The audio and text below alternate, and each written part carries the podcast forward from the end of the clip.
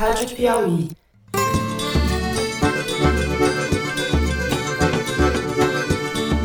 Oi, pessoal! Está começando mais um Foro de Teresina, podcast de política da revista Piauí.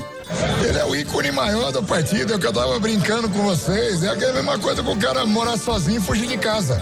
O partido só se transformou no PSL desse tamanho por conta do Jair Bolsonaro. Eu sou a Malu Gaspar e, excepcionalmente, estou ocupando a cadeira do Fernando de Barros e Silva, literalmente e figurativamente. O Fernando pegou uma virose e está repousando em casa por alguns dias, tá? Já já ele tá de volta. E quem tá aqui comigo no estúdio é o editor do site da Piauí, José Roberto de Toledo. Fala, Toledo. Opa! O tempo todo mentindo, distorcendo, difamando. Vocês querem me derrubar? Eu tenho couro duro. Vai ser difícil. Continue mentindo. E a repórter Thaís Bilenque participando diretamente de São Paulo. Oi, Thaís. Oi, oi, gente.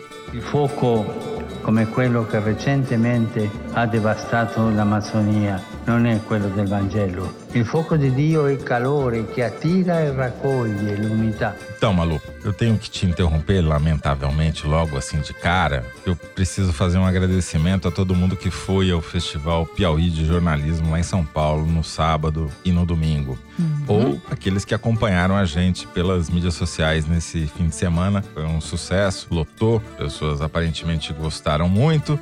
E um aviso para aqueles que não assistiram: a gente vai publicar em vídeo os melhores momentos do festival nos próximos dias no site da Piauí. A gente avisa quando eles estiverem no ar. Mas o importante é o seguinte: o foro de Teresina especial que você, eu e o Fernando gravamos lá no domingo já está no ar e vocês podem ouvir lá no site da Piauí ou nos seus tocadores de podcast preferenciais. Corre lá. Isso aí, vai lá ouvir o foro. Agora a gente vai para os assuntos da semana. A gente começa o programa falando do ataque que o presidente Jair Bolsonaro fez ao PSL nessa semana e do possível divórcio entre ele e o partido. Depois, no segundo bloco, vamos tratar de outra ofensiva do presidente e também de membros do governo, dessa vez contra a imprensa. E por fim, no terceiro bloco, a gente vai falar sobre o Sínodo da Amazônia, o Prêmio Nobel da Paz e o que isso daí tem a ver com o Brasil.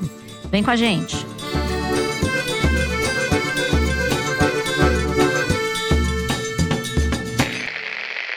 Nessa terça-feira, dia 8, o Bolsonaro foi abordado em frente ao Palácio da Alvorada por um apoiador que queria gravar um vídeo com ele. O rapaz, que era do Recife, disse que estava junto com o Bolsonaro, junto com o presidente do PSL, Luciano Bivar, etc. Estamos aqui. E aí o Bolsonaro, na hora, disse para ele assim: não divulga isso não, o cara tá queimado pra caramba lá, vai queimar meu filme, esquece esse cara, esquece o partido. O episódio gerou uma crise no PSL e agora a discussão é se o Bolsonaro vai trocar de partido, quem vai com ele, quem não vai.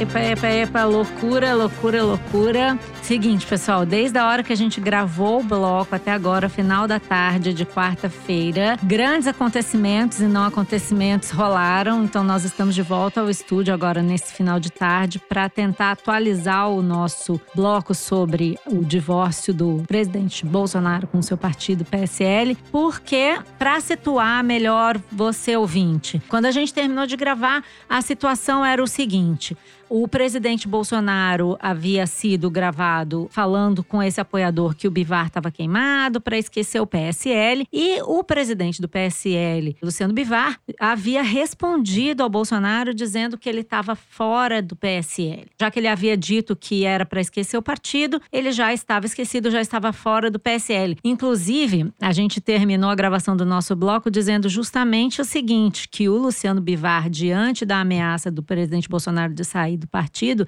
ele deu um truco no Bolsonaro, né? Como quem diz: tá bom, você quer sair do partido? Pode ir. E aí, o que aconteceu durante a tarde foi um desenrolar de acontecimentos em que um- chegou um momento que parecia que o presidente Bolsonaro de fato iria sair, havia avisado aos seus correligionários mais próximos que ele deixaria a legenda. Mas Dona Thaís Bilen, que vai nos ajudar a entender isso, né, Thaís? Algo aconteceu que agora, quando a gente sentou aqui no estúdio para gravar o novo bloco, já com as informações atualizadas, parece que o presidente Bolsonaro recuou, Thaís. Como é que foi isso? Um recuo estratégico, talvez. Acontece que o Bolsonaro não pode sair do PSL de mãos abanando. O desejo dele sair já está claro há bastante tempo, de ter um, uma separação do Bivar e desse núcleo do PSL. Desde o início do governo, ele cisca para fora e, enfim, flerta com outras legendas, etc. E eu acho que esse vazamento desse vídeo precipitou uma situação que estava imatura. Porque o que acontece é, o PSL tem de fundo partidário quase 114 milhões de reais para 2020 e mais 245 milhões do fundo eleitoral. Isso dá uma soma de 360 milhões para o ano que vem com as eleições nos municípios. Para comparação, o PT tem 350 milhões de reais, é o segundo maior partido.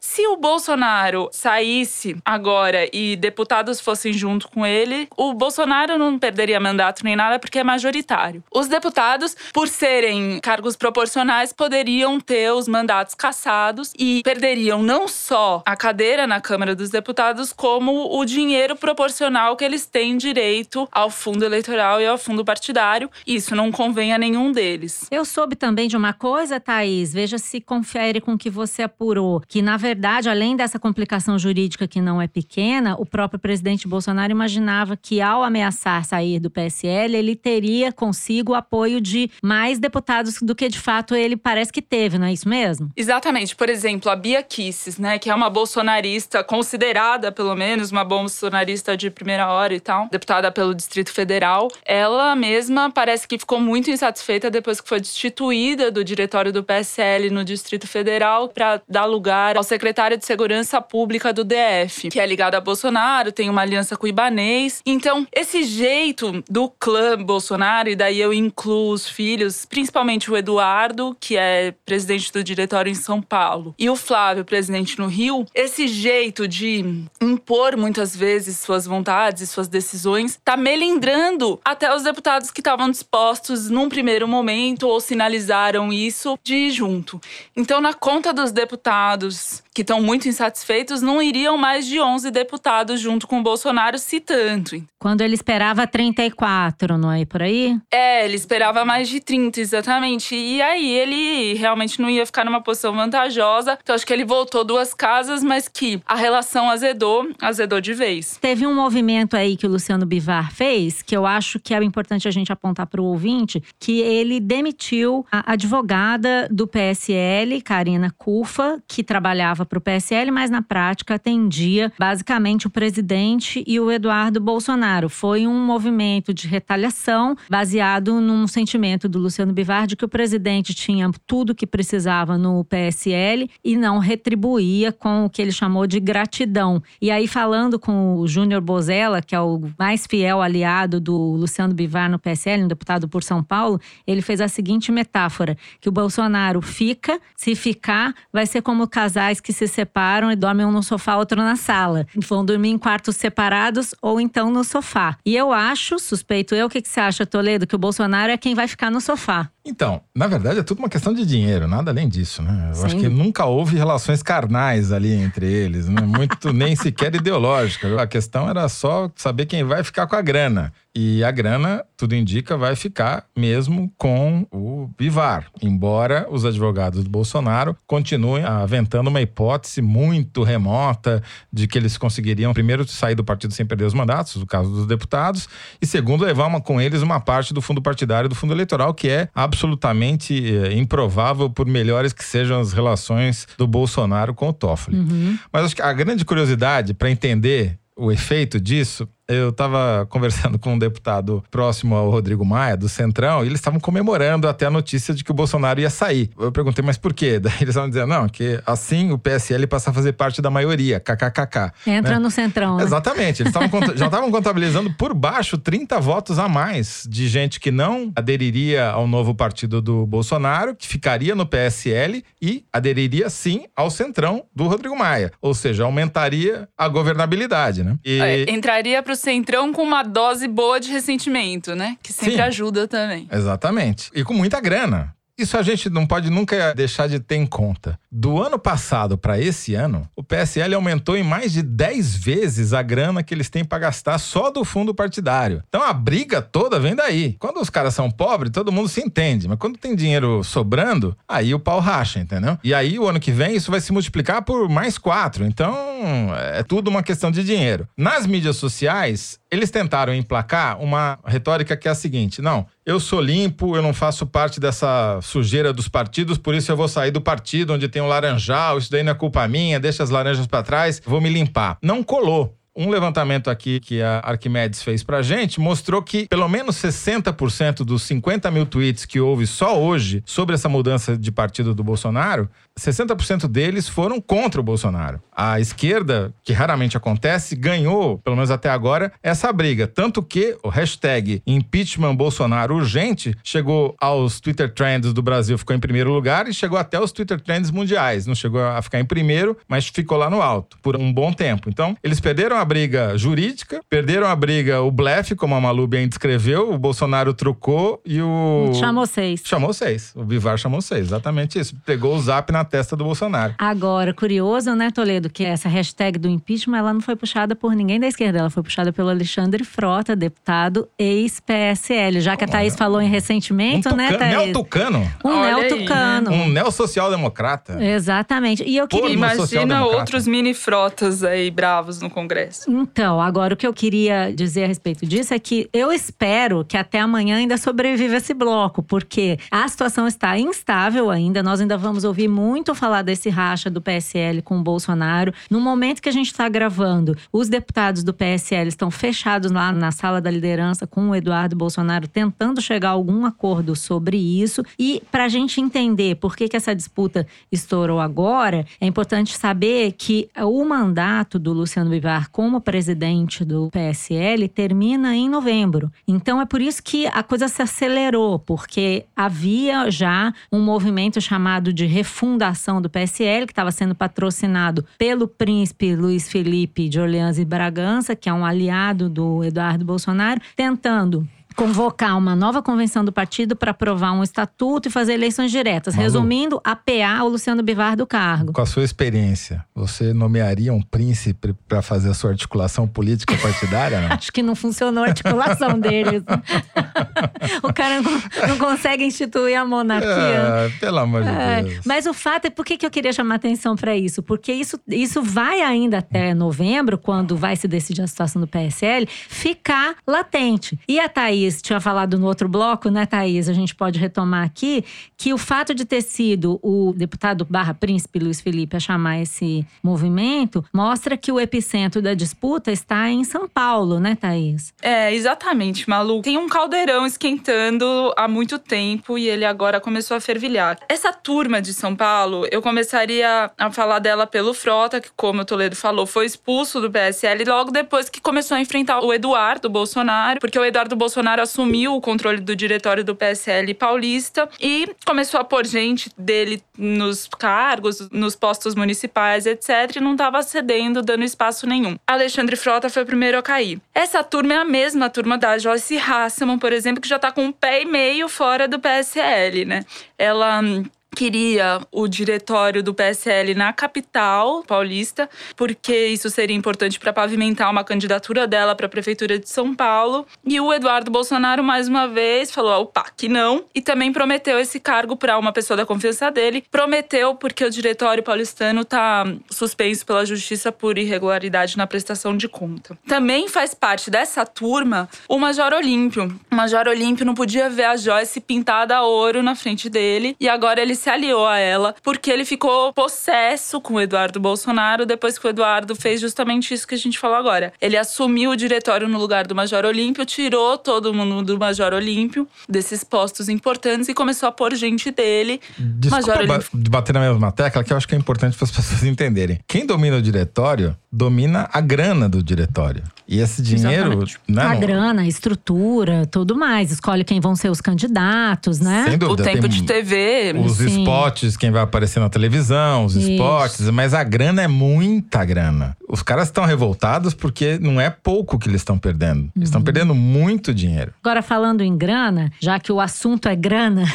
eu queria chamar atenção para o fato de que o Luciano Bivar tirou do Bolsonaro justamente a grana, né? Tirou a advogada, disse que vai tirar outros benefícios que o Bolsonaro tem, deixou claro nas conversas de bastidores que tudo que o Bolsonaro quis ele deu, inclusive financiou no ano passado um encontro conservador em Foz do Iguaçu, onde o Eduardo Bolsonaro foi o protagonista, inclusive pediu a mulher dele em casamento e está financiando esse encontro agora do final de semana, que é um encontro de conservadores em São Paulo, do qual vão participar ministros do governo, o próprio Eduardo Bolsonaro, e estava prevista a presença do presidente Jair Bolsonaro. Agora, na quarta-feira, a gente já ouviu dizer que o Bivar mesmo disse que não vai. Ou seja, quem quiser acompanhar o próximo capítulo dessa briga deve ficar de olho aí nesse encontro dos conservadores. Eu só queria dizer, para terminar aqui minha fala, o seguinte: que é impressionante como o presidente Bolsonaro, quando é confrontado, ele recua, né? É impressionante como ele não sustenta determinadas brigas. Eu não sei se o pessoal tá por dentro, viralizou uma discussão por áudios de zap entre o Luciano Bivar e um ex-aliado lá de Pernambuco, o Zusa Monteiro.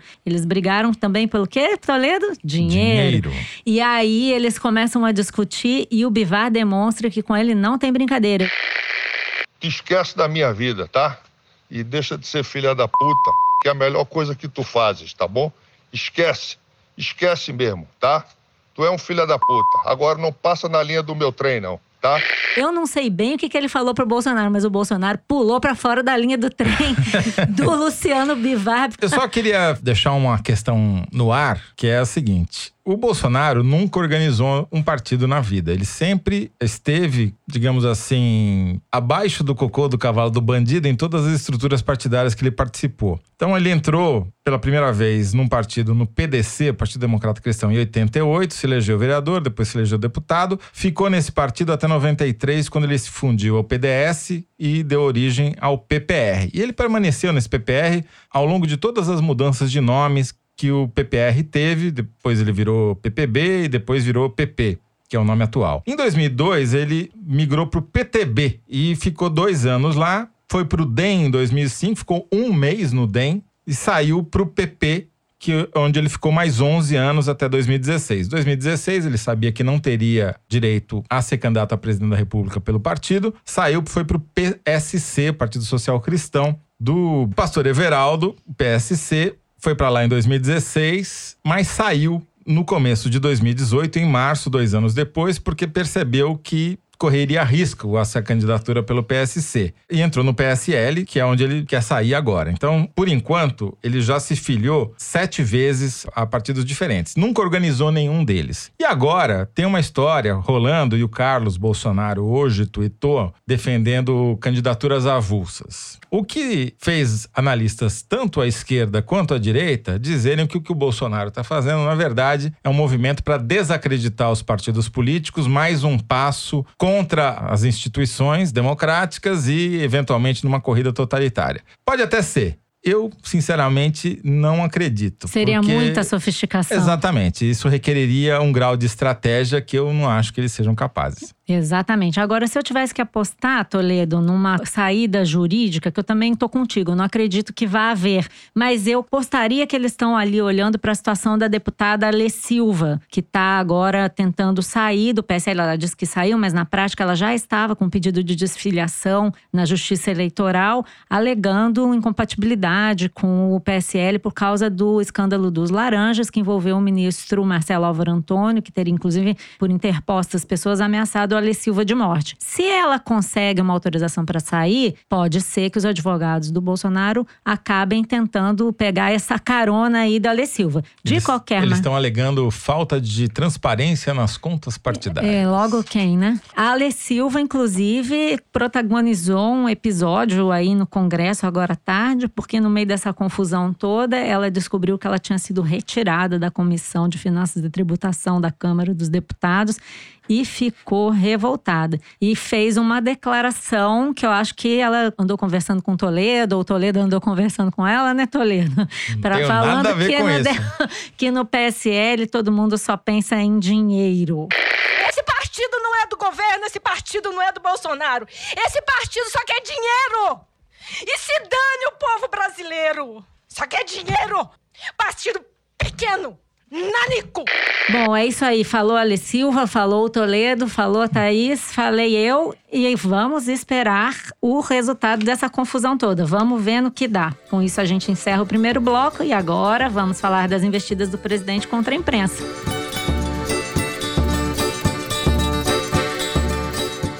A gente sabe que o Bolsonaro ataca a mídia dia sim, dia não, mas na última semana isso parece ter atingido um novo patamar. Nesse domingo, dia 6, ele disse nas redes sociais que a Folha de São Paulo desceu às profundezas do esgoto por ter publicado uma matéria que associava ele, Bolsonaro, com o esquema de candidaturas laranja do PSL. E o chefe da SECOM, a Secretaria de Comunicação da Presidência, o Fábio Weingarten, sugeriu um boicote aos veículos de mídia que, segundo ele, publicam fake news e manchetes escandalosas. Toledo, o que, que, você acha disso daí? É estratégia? É o quê? Desespero. Pedi para Arquimedes, assessoria que faz monitoramento de mídias sociais, olhar para a gente essa crise do PSL com o Bolsonaro e a crise envolvendo o ministro do Turismo, Marcelo Álvaro Antônio. Bom, ele está apanhando que nem Judas em sábado de aleluia. Em sábado de aleluia, porque 70 mil tweets que foram publicados sobre esse assunto desde segunda-feira, de 70% a 80% eram contra o Bolsonaro. Falavam em laranja, em caixa 2, ministro que não devia estar no cargo.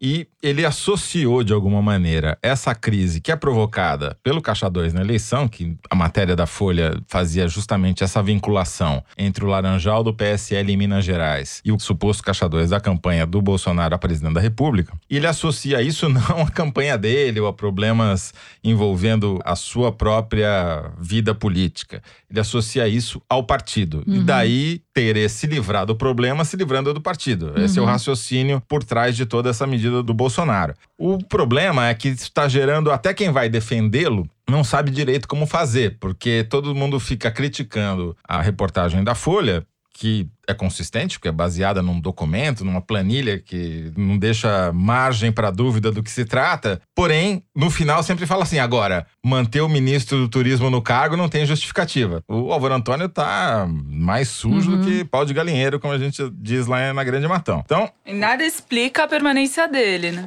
Exatamente. Quando perguntam isso pro Bolsonaro, ele entra no carro ou faz uma reza, né? Ele sai Apela correndo da pergunta, né? Essa questão de por que, que ele não demite o sujeito é que gera dúvidas. Se ele tivesse uhum. se livrado do Marcelo Álvaro Antônio, é o primeiro sinal, já teria eliminado o problema de cara. Não, insistiu em mantê-lo e falou: não, preciso que haja indícios mais veementes. Daí o cara é indiciado o Ministério Público aceita o inquérito da Polícia Federal, abre a investigação contra ele e o cara continua no cargo. Sim, o porta-voz diz que vai aguardar mais um pouco o desenrolar dos acontecimentos. É, né? o problema é que ele vai sendo atropelado pelos fatos. Uhum. E a saída que ele encontrou foi tentar se livrar do PSL. O problema não vai embora. Enquanto o ministro estiver no cargo, ele pode xingar a imprensa o quanto ele quiser. O problema vai continuar ali do lado dele. Existe também uma questão de não saber gerir crises, né, no conceito de mídia tradicional. O próprio Fábio vai Weingarten está enfrentando ali uma situação que é justamente essa divisão, não diria ideológica, mas existe uma divisão dentro do núcleo de comunicação do presidente, que é entre um grupo formado pelo Carlos Bolsonaro, o próprio grupo da SECOM e ainda um terceiro grupo que é ali dos generais, do Rego Barros e tal. Por um lado, o Carlos Bolsonaro quer que se ataque a imprensa e por outro você vê o Fábio fazendo um esforço para botar o presidente na mídia tradicional. Lembre-se que no próprio domingo, a manchete da Folha Folha com a notícia sobre aparecimento do nome dele no esquema de laranja saiu, ele deu uma entrevista enorme para o Estadão e ele tinha grande esperança de conseguir movimentar o bolsonarismo com essa entrevista. Ele já deu entrevista para a Folha, ele deu entrevista para o Globo, então existe uma esquizofrenia no discurso do presidente em relação à imprensa que, por um lado, ataca e, por outro lado, procura, dá entrevista, fala, se oferece, né, para fazer esse canal. Eu acho que ali tem um problema de rumo mesmo, né? Né? Só lembrando que o presidente tá sem secretaria de imprensa, um secretário de imprensa, desde agosto. Quer dizer, eles não conseguem nem escolher alguém que vai fazer essa interlocução, porque aquilo é visto como uma cadeira elétrica, né, Thaís? Exatamente, Malu. Ontem eu conversei com um deputado que transita muito bem, tanto na SECOM quanto no Planalto, de modo geral, para entender um pouco melhor qual que é uh, o papel do Weingarten nessa questão da comunicação. Hum. Ele disse o seguinte: o Weingarten, ele é um apaixonado por Bolsonaro, nas palavras dele, ele veio com o sentimento de cumprir uma missão e não conhecia o Carlos. Você falou disso no seu perfil do Carlos. Uhum. Eles não se conheceram, se conheceram depois, conheceu o Olavo de Carvalho depois também, não tinha um vínculo original. Ele chegou, o Weingarten, brigando feio com o Santos Cruz, que era quem ele em tese respondia na época, que era ministro da Secretaria de Governo. Todo mundo achava que ele tinha ambições, que ele achava que ele era maior que aquele cargo e tal. Mas com a troca do Santos Cruz pelo general Ramos, essa situação se aquietou e disse esse deputado pra gente que o Weingarten e o Ramos se dão muito bem, que o Weingarten se reporta a ele, eles combinam, enfim, fazem as coisas com bastante articulação. Mas o Weingarten responde mesmo e obedece mesmo ao Bolsonaro. Então, quando ele reage à reportagem da Folha, quando ele reagiu à reportagem da época que expôs a mulher do Eduardo Bolsonaro, ele estava fazendo isso tudo de acordo com as diretrizes do Bolsonaro. Bolsonaro que essa semana rezou pela mídia, né, Toledo? Salve a imprensa fétida, ele falou. Meu Deus, salve! Lave a cabeça dessa imprensa fétida que nós temos! Lave a cabeça deles!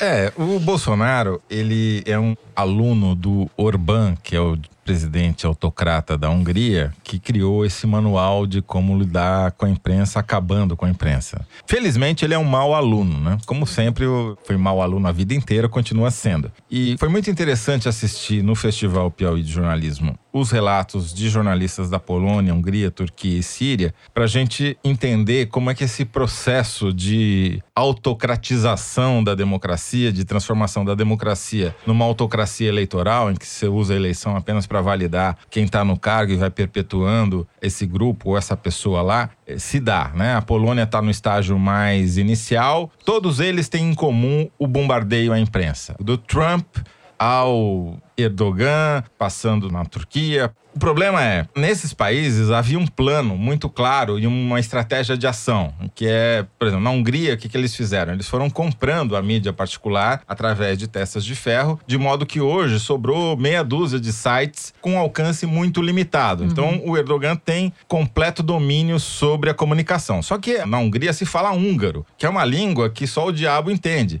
Então, não tem como você influenciar de fora, porque há uma dificuldade de comunicação. Nos Estados Unidos, o Trump é um fruto da Fox News, de alguma maneira, que é essa rede de direita uhum. uh, criada pelo Roger Ailes, que, por sua vez, foi bancado por um magnata da mídia que, enfim. Uh, Rupert Murdoch. Robert Murdoch, a família Murdoch, que vem desde a Austrália e tem Inglaterra, Estados Unidos, são os maiores magnatas da mídia no mundo. Bom, na minha opinião, no Brasil é muito difícil reproduzir o que foi feito nesses outros países. Por quê? O Fábio Weingarten, ele é um despreparado, caiu de paraquedas. Um parênteses, Toledo, para você voltar, ele mudou a dinâmica no palácio, porque todos os jornalistas estavam muito acostumados a serem recebidos pelo secretário da SECOM, assim, Thomas Trauma, né, Dilma e Márcio né? Freitas. Né? Ele não fala com a imprensa e, segundo esse deputado falou ontem, é porque ele tem medo do Bolsonaro. Ele tem medo que vaze alguma coisa e o Bolsonaro depois mande cortar a cabeça de alguém. É. Agora, o que acontece nesses outros países é que você tinha um plano e uma estratégia muito bem delineada, que foi sendo feita passo a passo e avançando. Aqui, eles puxam o saco do Silvio Santos, puxam o saco do bispo e acham que com isso vão derrotar toda a imprensa. Não é bem assim que as coisas funcionam. Eu concordo com o seu diagnóstico e eu iria além. Eu acho que por não haver esse plano, aos poucos ele vai recuando e adotando processos profissionais como os que já havia antes nos outros governos. Só para dar um exemplo, quando o governo começou, por ordem do Carlos Bolsonaro, o antigo secretário de comunicação, Floriano Barbosa, extinguiu o grupo de funcionários que prestava serviços à Secretaria de Comunicação, fazendo produção de conteúdo, análise de mídia, alimentando todos os sites e endereços de redes sociais do Planalto fizeram o que se chamou de in-house, que na prática era só um grupo de assessores do Carlos Bolsonaro, que ficava fechado numa sala bem próxima do gabinete do presidente e que produz vídeos, dossiês, ataques nas redes e tal. Só que isso não gerava uma repercussão de feitos do governo, as coisas que eles achavam que deviam ser divulgadas, né? E por isso o Carlos Bolsonaro começou a cobrar o Fábio reclamando. Aí o Fábio contratou, voltou atrás e recontratou as agências que faziam mídias sociais para eles. E essa agência criou esse endereço do Twitter que existe hoje, que é o C com você. Então estão tentando ali recuperar um pouco de presença nas redes sociais com conteúdo positivo e não negativo, né? Até se falou algumas semanas numa coisa chamada Gabinete do Ódio ou Gabinete da Raiva. Foram duas matérias que saíram no Estadão e na Folha no mesmo dia, dizendo que esse pessoal tinha perdido força. Isso gerou um ruído no Palácio do Planalto, porque ficaram procurando a origem do vazamento ou da plantação dessa matéria nos jornais. Quem passou essa ideia da matéria do gabinete do ódio, o gabinete da raiva. Então tem uma intriga latente ali. Por outro lado, teve também o fato de o governo ter cancelado o contrato com uma assessoria de imprensa que fazia assessoria e é um monitoramento de mídia internacional do Palácio.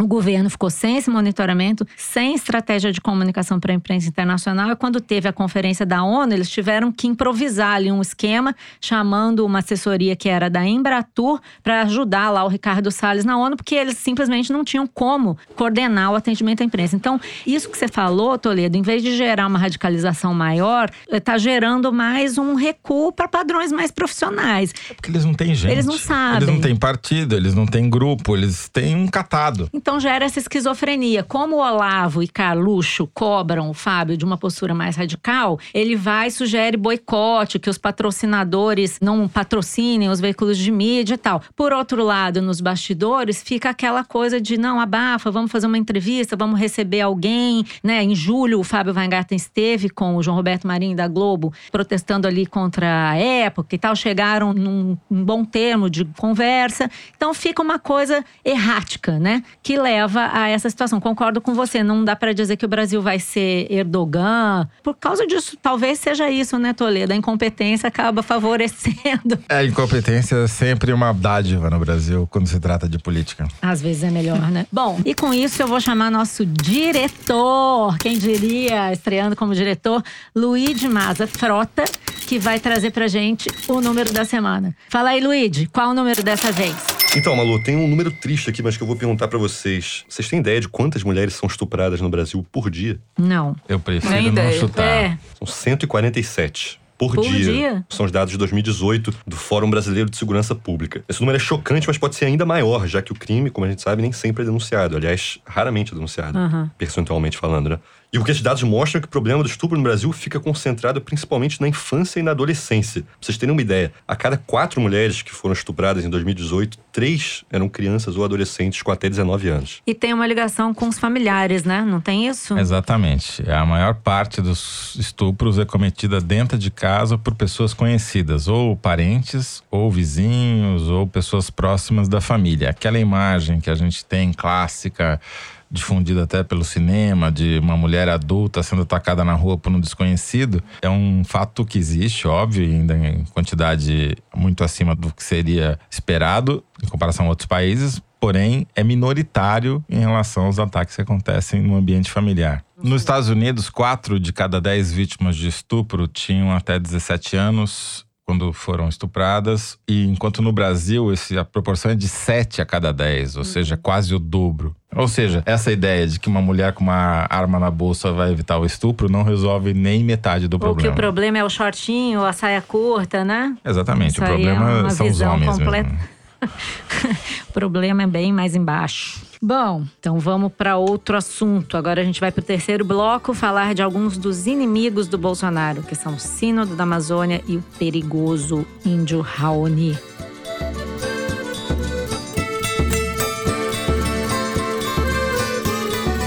Começou nesse último domingo, dia 6, no Vaticano, o Sínodo dos Bispos sobre a Amazônia. Explicando brevemente, o Sínodo é um encontro de bispos da Igreja Católica que se reúnem para discutir sempre algum tema específico e definir as diretrizes da igreja. Não reúne todos os bispos, mas sim alguns bispos, uma parte da igreja, para discutir um tema que a igreja, o Papa, considere que é urgente, é importante.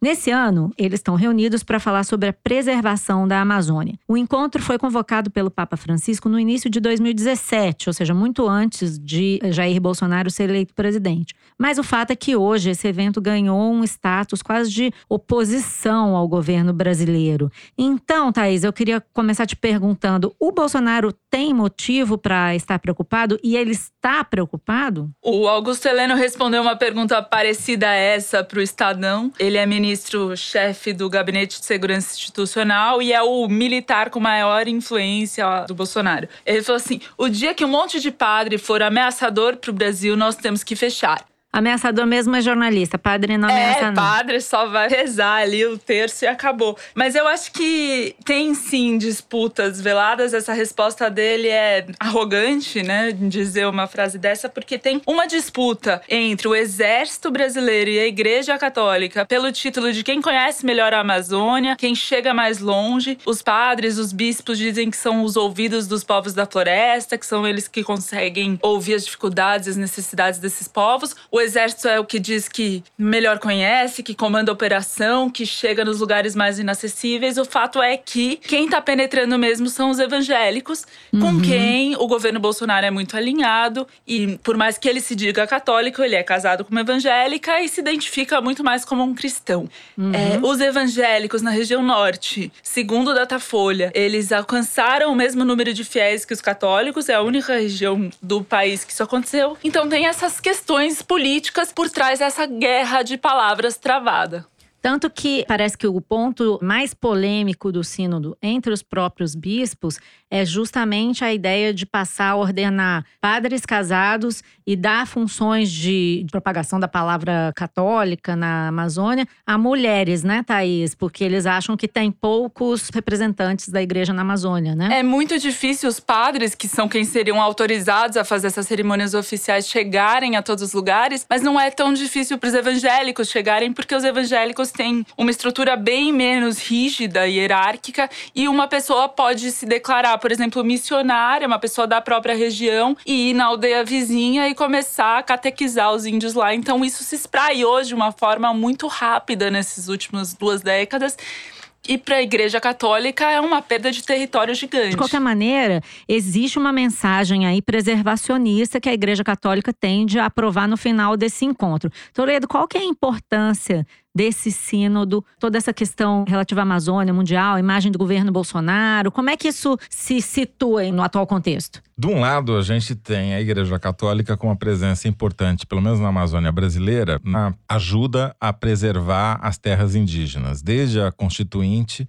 foram bispos da Igreja Católica que fizeram um lobby junto aos deputados é, constituintes para que fosse incluído na Carta Magna a preservação dessas áreas indígenas, a facilidade para titulá-las e criar uma reserva demarcada para que essas comunidades permanecessem vivas e com recursos naturais necessários para que sobrevivessem. Porém, o que está motivando o sínodo desta vez é isso que vocês já mencionaram: é a competição das igrejas evangélicas, principalmente das igrejas neopentecostais, que são muito mais ágeis na conquista de fiéis entre os índios. A gente está publicando essa semana uma reportagem no site da Piauí contando a história de uma missionária da Igreja Católica, uma missionária franciscana, Marta Rueda, que vai a uma comunidade indígena na Amazônia peruana para tentar fazer a pregação católica. E lá ela percebe todas as dificuldades que tem para conseguir converter essa base indígena para a sua igreja. Hum. Porque uma mãe se aproxima dela e fala: ah, tenho três filhos que eu queria que fossem batizados como católicos. E ela responde: Eu não posso batizá-los, tem que esperar o padre, que eu não sei quando virá e se virá. Uhum. Esse pequeno uhum. episódio mostra como toda essa rigidez hierárquica é da igreja, que só permite que os padres sejam homens, que não admite que as mulheres tenham nenhuma função no sacerdócio, acaba prejudicando diretamente a sua tentativa de manter algum tipo de influência e domínio sobre essa região. Então, acho que isso está na raiz desse sínodo. É mais um problema de mercado do que de qualquer outra coisa. Por outro lado, há de se reconhecer que algumas das mais importantes ações para a preservação da floresta, através da preservação dessas comunidades indígenas, têm a ver sim com a atuação da Igreja Católica, principalmente no Brasil, e também de missionárias, muitas missionárias mulheres, como a irmã Dorothy, né, que foi uhum. assassinada fazendo exatamente isso. Então, o conflito da Igreja Católica com o governo Bolsonaro vem do fato de que, dos poucos nichos onde o bolsonarismo ainda resiste e até cresce, como aconteceu no norte, se a gente olhar as pesquisas do Brasil, o prestígio do Bolsonaro cai no Brasil inteiro e só se manteve no norte, até deu uma crescidinha ali próxima da margem de erro. Por quê? Esse discurso que ele faz de vamos botar para queimar, é, vamos botar abaixo, isso tem muito apelo para as comunidades caboclas, que são sempre os maiores inimigos das comunidades Garimpeiros, indígenas. a gente falou no programa passado, né? Exatamente. Eu só queria lembrar uma coisa que eu acho que é importante a gente situar, que é a discussão que está havendo no Sínodo sobre a questão da bioeconomia da floresta, dessa discussão que veio junto com essa cúpula do clima e toda a questão das queimadas na Amazônia, porque eu estava conversando agora antes de começar o programa com o Carlos Nobre, que é um cientista que estuda a Amazônia há muito tempo, que tem falado sobre o risco de conversão da Amazônia em uma savana, né? Ele fez uma apresentação para os bispos de quatro minutos, onde ele falou sobre o que ele chama de bioeconomia da floresta em pé e rios fluindo. Basicamente, ele diz que se você adotar um modelo econômico que use tecnologia para retirar da floresta tudo que tem de bom na biodiversidade, você vai ganhar muito mais do que você ganha hoje com extração de madeira, plantio de soja ou criação de gado. E ele disse que sentiu um retorno muito bom dos bispos, porque, segundo ele, os bispos que atuam na Amazônia, que estão lá no Sínodo, dizem que esse modelo já não enriqueceu ninguém na floresta, não acabou com a pobreza porque extrai madeira, planta soja ou cria gado, e que ele acha que os bispos vão ser um fator propagador dessa mensagem da bioeconomia da Amazônia. Para então, dar um exemplo disso que você acabou de falar, uhum. tem uma frase ótima do bispo Dom Evaristo Spengler, que é da prelazia de Marajó, no Pará, a ilha, né? Uhum. Que ele disse o seguinte: Mas a minha pergunta que eu coloco: quem é que está entregando a base de Alcântara, não é a igreja? Quem é que está chamando mineradores norte-americanos, estrangeiros para a vida explorada da Amazônia? Não é a igreja. Então, quem está colocando a soberania em risco não é a igreja, talvez seja esse governo. É uma guerra política, sim, e o general Heleno deveria ter medo dos padres, viu? Sim, e aí se essa mensagem… E para um bispo falar desse jeito, é porque o negócio realmente, né, eles em geral não nominam, ah, não põe nada na lista diretamente. de comunistas, né, Thaís? Entrou, já, já tá para forca. Se por acaso esse tema da bioeconomia entrar no documento final do sínodo, você vai ter, ou mesmo que não entre, a tendência é você ter esses bispos reproduzindo esse discurso na floresta, o que sim é um fator adverso para o presidente Jair Bolsonaro, né? Agora, se a igreja quiser crescer mesmo, ela vai precisar dar espaço para as mulheres. Ah, e faltou a gente comentar a possibilidade de um prêmio Nobel da Paz para o cacique Raoni, que na verdade, mais até do que o sínodo, parece ser a grande preocupação do presidente Jair Bolsonaro, né, Toledo? Esse Nobel vai ser anunciado na sexta, não sabemos se vai ser o Raoni, a Greta ou algum outro candidato. Mas qual é o seu palpite aí, Toledo? Meu palpite é que eles vão fazer uma divisão nesse prêmio, porque até agora todos os prêmios científicos que foram anunciados foram para três pessoas: medicina, química, hum. física. Hum. Pode ser que o de o Prêmio Nobel da Paz também siga esse caminho. Hoje, inclusive, enquanto a gente grava na quarta-feira, foi anunciado o Prêmio Nobel de Química e um dos ganhadores chama-se John Goodenough. Bom, vamos ver se o Raoni está predestinado a esse Nobel ou não. E o que, que o presidente Jair Bolsonaro. Para mim, vai dar vai... Greta e Raoni, para eles ficarem bem felizes. Oh. Mas, gente, o Trump merece uma menção honrosa, porque o que ele fez, só ele pode ter feito, né? Para ser cotado, ele pediu pro presidente do Japão indicar ele. O Trump? E aí, depois, meses depois, falou: pô, é claro que eu mereço. O Obama recebeu um prêmio no primeiro ano de mandato, não fez nada. Eu mereço muito mais. É, eu, eu acho que. De fato, ele merece, viu, Thaís? Porque hoje a Turquia já começou a atacar os rebeldes curdos na fronteira norte com a Síria, dado que o Trump mandou os soldados americanos que protegiam de alguma maneira os curdos saírem de lá. Ou seja, um... grande contribuição à paz. Já começou com uma guerra. Muito bem, e assim nós chegamos naquele momento preferido. Seu, né? É, é o meu momento, aquele momento em que eu fico feliz. Kinder Ovo. Então vamos lá, mas se bem que é o seguinte, né? Eu tô sentada no lugar do Fernando. Acho que isso vai alterar aqui, ó. Tá meio frio. Vamos ver se essa cadeira aí tá. Vamos ver se isso vai drenar meus poderes. Vamos lá, Dani. O nosso problema não é o Bolsonaro. O nosso problema é a crise do capitalismo. É como se nós dissesse que para acabar com a escravidão bastaria tirar o capitão do mato. Não, a estrutura da escravidão é a casa grande e a senzala. Então nós temos que acabar Beto, é com não. a plantation. Plantation. O que nos ajuda, felizmente, Esse é um paranaense. é que as contradições da? Casa Grande são muito Tô evidentes. procurando. O que, que adianta o, o Bolsonaro dizer pro Trump, Trump? eu te amo? Em cinco segundos está nas redes de todo mundo. Trump? Você é um idiota, né? Mas as contradições por si só não criam as alternativas. Na campanha Lula Livre, o que, que nós descobrimos? Festival Lula São Livre. Gaúcho. Vai 80, 100 mil. Ah, mas isso é só para ouvir música. Sim. E você acha que lá no meio da música, se o Chico disser Lula livre, não tem um valor muito mais ideologizante do que um discurso do Wagner que ninguém ouviu? Amei a sinceridade desse sujeito. Trunf!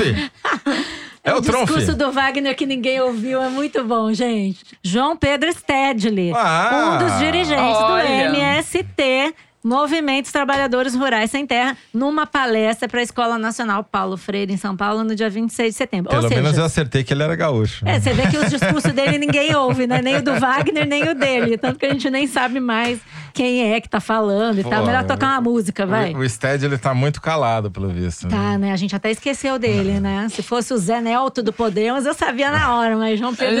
Exatamente.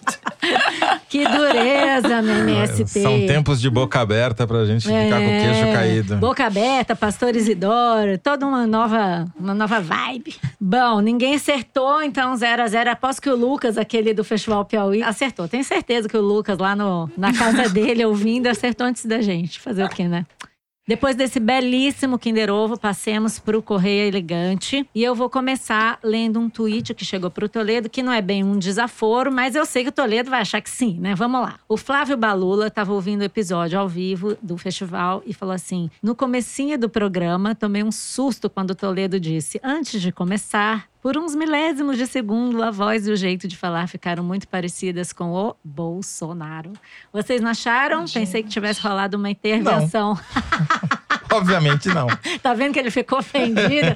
Bom, então com isso eu vou chamar o Luíde de Luíde Frota e o Toledo de Toledo Bolsonaro. Eu vou Nós continuar chamando você de. Malu Gaspar. Bom, eu vou fingir que não ouvi isso, viu, Malu? É culpa do Luiz de Frota que colocou aí pra você É, ler, mas isso tudo aí. bem. A ouvinte Carolina nos enviou um e-mail diretamente da Grande Jundiaí, que é uma sucursal da Grande Matão. Um e-mail cabalístico, por sinal. Ela disse assim: Venho informar que o javaporquismo tem raízes místicas. O ano de 2019, na tradição do zodíaco chinês, é o ano do porco. Ô, Carolina, você tá atrasada. A gente já falou isso desde o final do ano passado, mas tudo bem. Porém, na tradição japonesa, esse é o ano do javali selvagem. Ah, bom, Carolina. Aí você. Olha ela. Aí você Agora deu informação. Furo de reportagem. Assim, podemos concluir que 2019 é o ano do javaporco. Tá perfeito. É o casamento do ano japonês com o ano chinês. Deu o Teresino. E ela pede pra gente mandar um abraço pra amiga dela, Talita. Talita Teresino vos saúda. Bom, teve uma outra mensagem muito informativa que chegou pra vocês da ouvinte Diana Moura. Ela mandou um e-mail falando o seguinte: Estive no Museu do Comunismo em Praga nas minhas férias. Nos textos que falavam sobre o fim do comunismo na Tchecoslováquia, adivinhem só, estava a revolta da população porque não conseguia comprar Kinder Eggs, que eram um luxo muito comum pra quem ocupava cargos voos altos no governo. Malu, sem Kinder Ovo não existe democracia. Fiquei ainda mais sua fã. Claro, democracia fraturada. Se não tiver Kinder Ovo, acabou a democracia, meu filho. Eu serei a líder dessa revolta. É, é a democracia surpresa. Nunca sabe o que tem dentro. É, a Angela Goldstein disse o seguinte: que essa segunda edição do Foro de Teresina, essa que a gente gravou domingo, que foi ao ar ontem, que se você não ouviu, corra, corra lá e ouça, é o melhor presente de aniversário que ela recebeu. Hum. Então, feliz aniversário para Ângela, que é nossa ouvinte contumaz. Ou seja, continua nos ouvindo apesar de tudo. No aniversário e tudo, hein? Exatamente. Parabéns, Ângela. E eu queria dar um abraço também para o Dando Trabalho para, não sei o que, Reticências, que é o nome com que o cara colocou aqui no Twitter. Esses endereços das arrobas. Que é o seguinte, para provar que o Foro de Teresina também é saúde.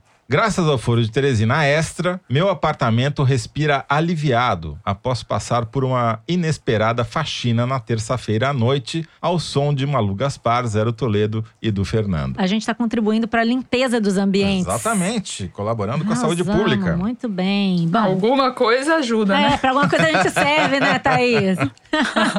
a gente contribui com alguma coisa. Chegou agora e já tá ficando saidinha, é, né? É, tá engraçadinha. quem, quem deixou? Bom, antes de terminar, vou ler uma mensagem fofa que chegou pro Fernando, que tá convalescente, vai ouvir o programa como, quando for ao ar, vai sentir nosso carinho por ele, tadinho, doentinho de cama. O Gustavo escreveu dizendo assim: Moro em Munique, na Alemanha, e sempre escutei o foro às sextas de manhã enquanto treinava pra maratona de Berlim, que aconteceu no último domingo. Até aí, nada de especial. Interessante ficou quando minha esposa, que está grávida de cinco meses, relatou que o bebê mexeu ao escutar a voz do Fernando dizendo: Olá, meu Deus do céu.